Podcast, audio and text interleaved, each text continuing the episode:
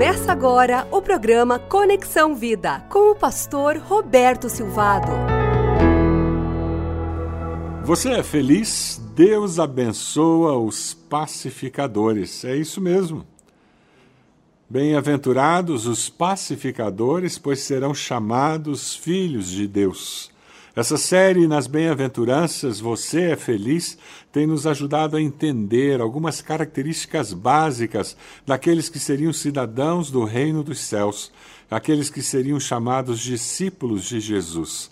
Bem-aventurados os pacificadores, pois serão chamados filhos de Deus. Essa bem-aventurança, ela contrasta com a bem-aventurança seguinte, que diz: Bem-aventurados os perseguidos por causa da justiça, pois deles é o reino dos céus. Quem promove a paz pode ter certeza que você, em alguns momentos, sofrerá perseguição, mas tenha certeza que, como alguém que promove o shalom de Deus, a paz de Deus, você vai promover o bem na vida daquelas pessoas que estão ao seu redor. No hebraico, a palavra paz nunca é algo negativo, nunca significa somente ausência de conflito, mas significa a alegria da presença do bem. Ser pacificador é trazer o bem na vida do próximo. Jesus, o nosso Senhor Jesus, o príncipe da paz, ele promove paz na alma e paz entre os homens. Pacificadores, eles são um em espírito com Deus, aqueles que promovem a paz, amando seus inimigos, fazem o que Deus faz. E por isso são verdadeiramente filhos de Deus. A bênção é para aqueles que fazem a paz. Bem-aventurados os pacificadores, e não simplesmente os que amam a paz.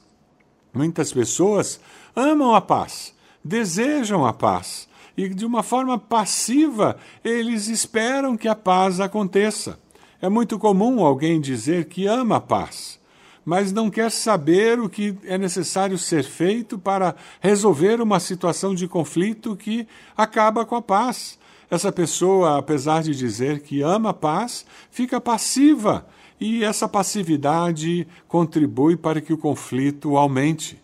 Permitir que uma situação fique assim, ainda pior, não fazer nada para manter a paz, acumula situações conflituosas e, por não estar disposta a pagar o preço para resolver o conflito, essa pessoa acaba contribuindo para que não exista paz. Isto é negar-se a enfrentar a realidade com uma ação decisiva no presente para que exista paz no futuro. Quando você olha a família, algumas pessoas dizem: Eu amo a paz na família, eu sonho em ter paz, harmonia na minha família. É por causa disso que eu me omito. É por causa disso que, quando nós temos dificuldades no relacionamento, eu me calo. Eu finjo que não tem nenhum problema. Eu até vou embora, eu vou trabalhar, eu vou para a escola. Eu jogo tudo para baixo do tapete essa pessoa não está sendo pacificadora, ela não promove a paz, ela não faz a paz acontecer, pelo contrário, ela contribui para que não haja paz na família. Aquela pessoa que vê agressão e não toma uma decisão, não faz nada concreto para acabar com aquela agressão, ela promove conflito e não a paz.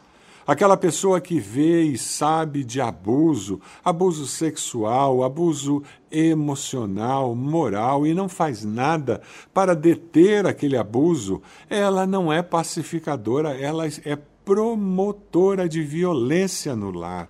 Quando eu não faço nada para interromper a violência, o abuso, a agressão, eu me torno conivente com tudo aquilo, eu deixo de ser um pacificador. Você é uma pessoa assim?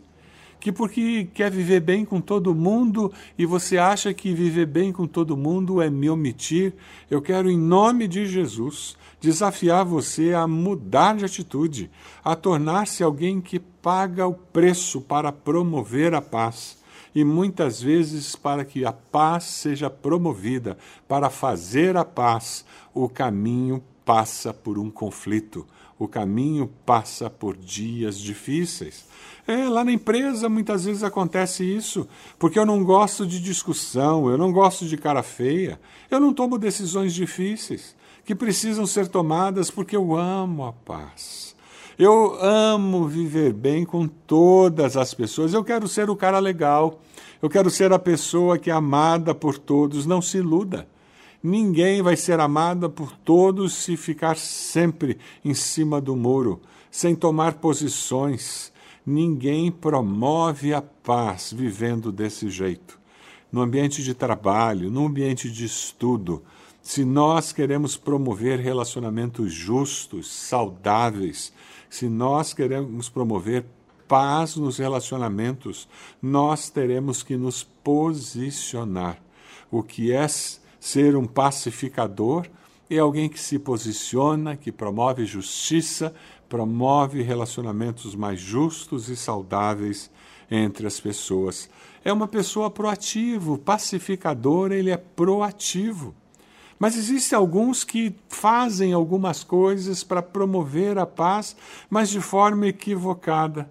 Quem de nós já não viu aquele grupo de artistas fazendo passeata com camisas brancas, andando pela rua com faixas, paz, contra a violência, e depois eles se reúnem para fumar um baseado, para cheirar uma carreira de cocaína, e de uma maneira muito hipócrita, eles estão alimentando o narcotráfico que mantém o crime organizado.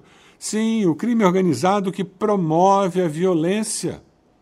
Gente que ama a paz, mas não sabe promover a paz. Você precisa promover a paz de maneira adequada. A paz que a Bíblia qualifica de bem-aventurada não é a fuga dos problemas, mas ela é consequência de uma atitude decidida de quem enfrenta os problemas, luta contra as dificuldades e as vence, buscando sempre a paz.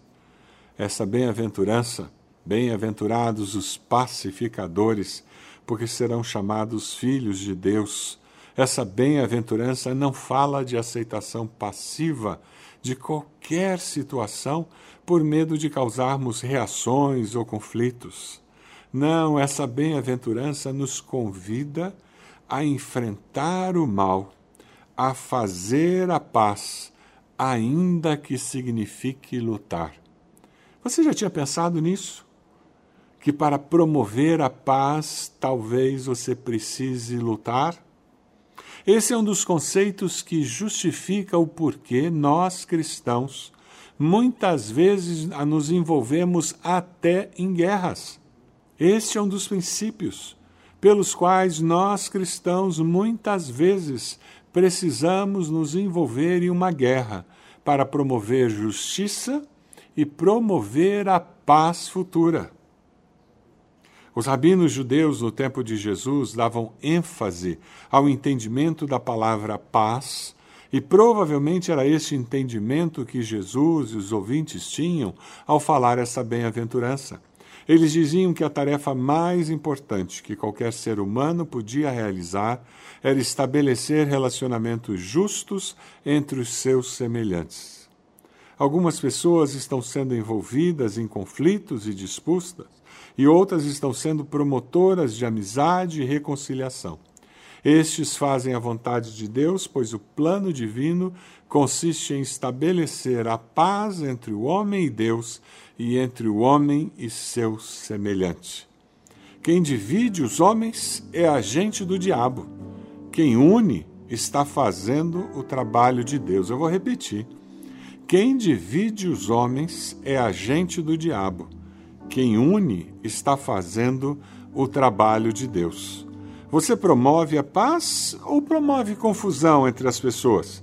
Quando você está num grupo de trabalho da faculdade, quando você está num grupo de trabalho no, no, seu emprego, quando você participa de uma reunião no seu condomínio, quando você se reúne num almoço de família, você promove paz com seus comentários, com a sua palavra, ou você promove confusão? entre as pessoas. Quem divide os homens é agente do diabo. e quem une está fazendo o trabalho de Deus. Meu desejo é que você seja usado por Deus para fazer o trabalho de Deus de promover a paz entre as pessoas.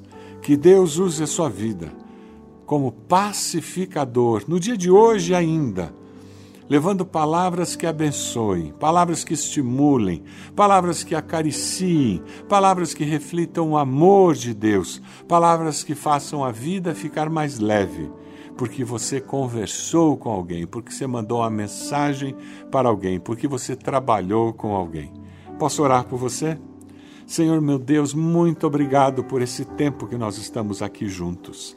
Eu quero pedir que nós, durante o dia de hoje, essa semana, quando conversarmos com alguém, quando trabalharmos com alguém, quando convivermos com alguém, que nós possamos ser pacificadores, ser pessoas que promovam a paz, promovam justiça nos relacionamentos, promovam saúde nesses relacionamentos, que nós possamos ser usados pelo Senhor, para que possamos, como o Senhor, promover paz nos relacionamentos entre as pessoas essa nossa oração no nome de Jesus. Amém. Que Deus abençoe a sua vida e que Deus use a sua vida para promover a paz. Você acompanhou o programa Conexão Vida. Acesse bacacheri.org e conheça um pouco mais da IBB, uma igreja viva.